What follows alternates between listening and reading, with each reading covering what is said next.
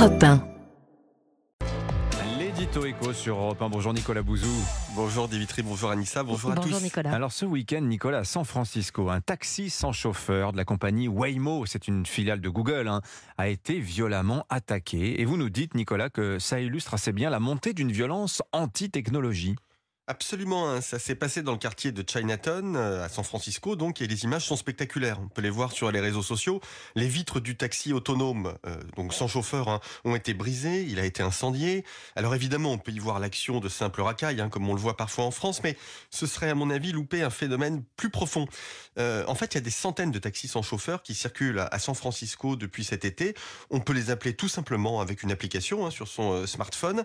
Et depuis plusieurs semaines, des activistes écologistes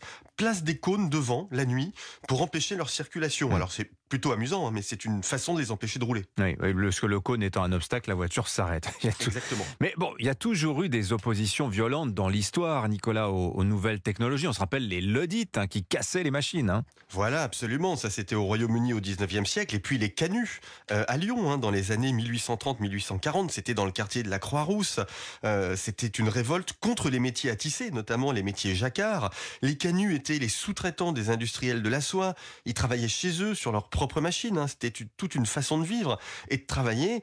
Euh, eh bien, l'arrivée des métiers jacquards, qui étaient euh, mécaniques et même programmables et très efficaces, euh, vont faire chuter les prix, ce qui accentue la concurrence, pèse sur les revenus des pauvres canuts, qui du coup se révoltent et occupent le centre de Lyon. On est sous Louis-Philippe, il y aura quand même une centaine de morts. Mais est-ce que c'est un phénomène comparable à ce qui se passe avec euh, l'arrivée dans les rues de San Francisco de taxis sans chauffeur? Vous faites le parallèle avec les canuts? Ouais, je fais le parallèle. hein. Euh, Alors ou- oui, les principaux opposants à la technologie aujourd'hui sont des écologistes radicaux, mais ça pourrait de plus en plus les perdants de l'innovation. Je m'explique. Les innovations comme les métiers à tisser au 19e siècle euh, ou les taxis autonomes aujourd'hui génèrent des progrès fantastiques pour la société. hein. Une baisse des prix des vêtements dans le premier cas, une facilité de déplacement dans le deuxième, mais elles font aussi des perdants. Les canuts ou les chauffeurs de taxi euh, ou de VTC. C'est d'ailleurs la raison pour laquelle les périodes d'innovation dans l'histoire ont toujours été des grandes périodes de déstabilisation sociale. Et avec l'intelligence artificielle, c'est peut-être l'un des principaux défis auxquels devront faire face nos sociétés ces prochaines années. La révolte contre les taxis autonomes de San Francisco, de ce point de vue, est peut-être un avertissement. Signature Europe 1, Nicolas Bouzou. Merci beaucoup Nicolas. À Merci. demain.